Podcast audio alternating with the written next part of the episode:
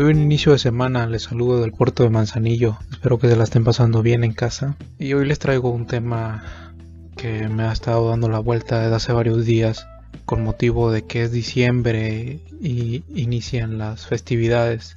Todo sucedió porque se dio un problema cuando mi hermana compró maquillaje. Pues el maquillaje decía que era de MAC. No sé mucho de maquillajes, pero pues se supone que era una marca original. Y cuando la utilizó, le empezaron a salir ronchas. Y se me hizo muy extraño.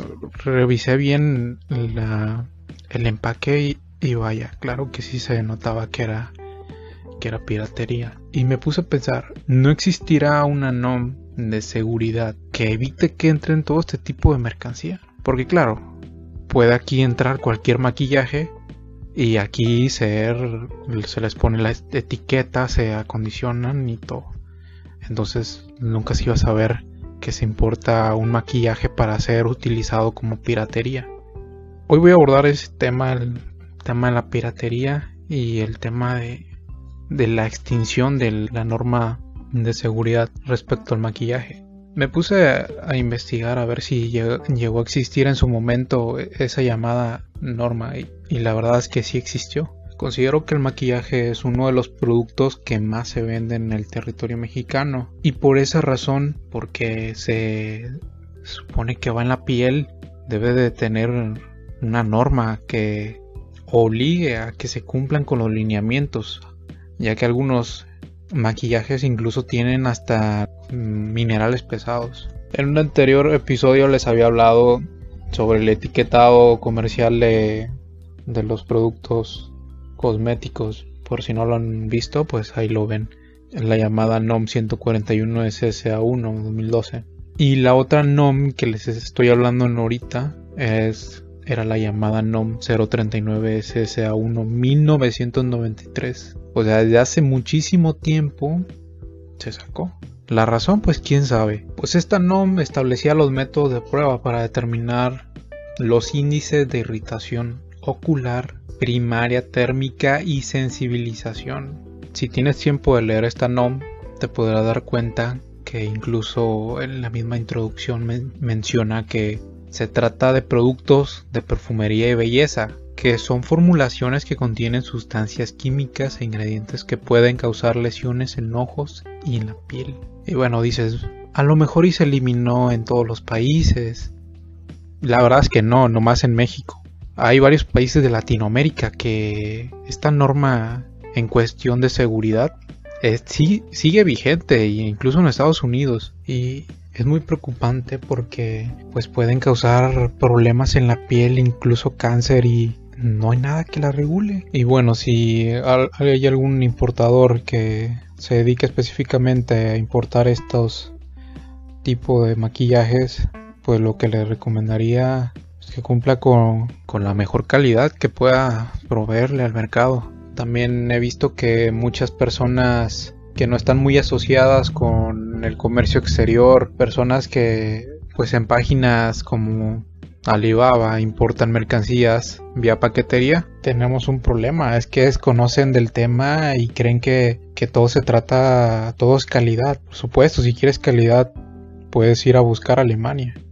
Algo que no se podía antes era que era muy difícil llegar con los proveedores, muy difícil. Tenías que viajar hasta otro país, tenías que ir caminando, visitar fábricas y algo que es mucho más sencillo ahora pues con el internet es mucho más más fácil. Pero pues tenemos el problema es que ya cualquiera quiere importar. Cree que es sencillo. Cree que no hay imposibles y que piensa que todo lo que va a importar en realidad es bueno pero no como les decía en esta temporada de diciembre normalmente la gente adorna sus arbolitos de luces. Me recuerda hace, hace varios años cuando fui con mi madre a Guadalajara y fuimos al, a San Juan de Dios, es como un mercado.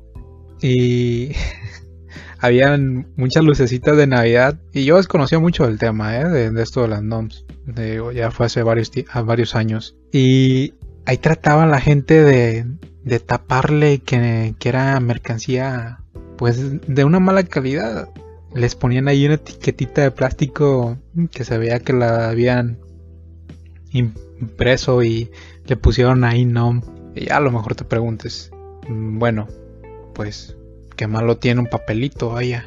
Y la verdad es que sí es muy importante, porque puedes ahí darte cuenta si se trata de unas lucecitas que en realidad no fueron aprobadas. En este caso, si estamos hablando ya de luces de Navidad, debe de cumplir con las normas oficiales mexicanas 003 SFI 2014. Echen una ojeada y los que quieran importarlas. El problema no es en comprarlas, el problema es que si la instalas y las dejas encendidas, las lucecitas en tu árbol, a lo mejor y te pueda quemar. Fíjese los riesgos ¿eh? de comprar piratería. Así que siempre les digo que siempre deben de cuidar ese aspecto. Cuando compren un producto siempre deben de revisar que lleve una etiqueta que diga que fue aprobada normalmente por la NICE. Ahí mismo ahí mismo les aparece. Si incluso si tienen un cargador a la vista, pueden revisar que si dice NICE o ahí dice NOM. Si no dice nada, deberías de preocuparte y cambiar de, de aparato. Y ya si eres importador primerizo y dices, bueno, me vale madre a mí, yo aún así la voy a importar. Ah, pero qué tal si... y te toca rojo. Vas a pasar a revisión. ¿Y cuál es el problema que has de tener ahí? Que te van a pedir las NOMS. Pero descuida, te van a dar todavía unos 30 días para que las cumplas. O si no, pues ya, ya valió. Pero bueno, vayamos a, a un caso más, más grande. ¿Importaste alguna figurita de coleccionable, no sé, de los Mister Increíble, de Pokémon, eh, Bob Esponja, el que sea? Claro, a veces muchos importadores corren con, con suerte, porque solo un 1% de todas las mercancías que lleguen, solo ese porcentaje es revisada. Pero pues no todos corren con la misma suerte. Y si te llegan a cachar, vas a tener serios problemas. Y no solamente tú, va a tener serios problemas también en la gente donal. Porque claro, él sabe que no, puede, no, puedes importar mercancía pirata. Lo mejor es evitar estos problemas y no importar piratería. les recuerdo que México está entre los primeros 10 lugares que más consume piratería. Por eso hice este, este episodio. Ustedes no sabrán, pero pues ya es de madrugada. Y me tenía con el pendiente. Eso es en caso de que traigas un contenedor. Pero pues normalmente los importadores inexpertos pues suelen traérselos en carga aéreas, o sea, en paqueterías. Ah, pero lo que no saben ustedes es que la mayoría de esas mercancías se revisan. Y no vas a engañar a la autoridad diciéndoles que es para uso personal cuando estás importando unas 10 piezas, unas 15 piezas. Claro que no se van a creer eso. Cuando es para uso personal, sabemos que son unas 2 piezas, unas 3 piezas a lo mucho. La autoridad no, es, un, no es tonta. Y si crees que lo es, pues inténtalo. No saben cuántos contenedores llegué a ver que importaban ese tipo de mercancías. También por eso, por esta misma razón la hice.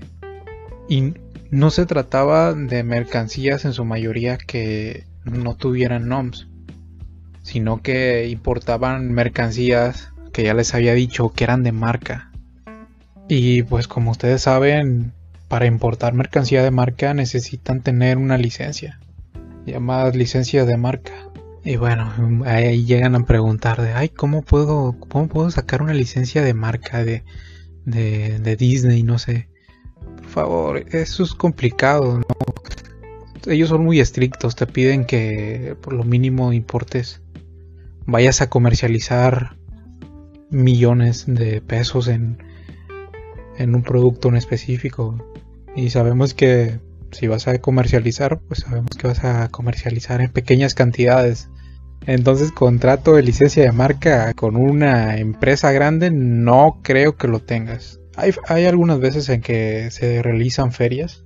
Parece que la última se hizo en el año pasado en Guadalajara. Entonces investiguen un poco más. También he sabido que hay otras que se realizan en Las Vegas. Pero pues estas licencias Estamos hablando de empresas grandes como Disney.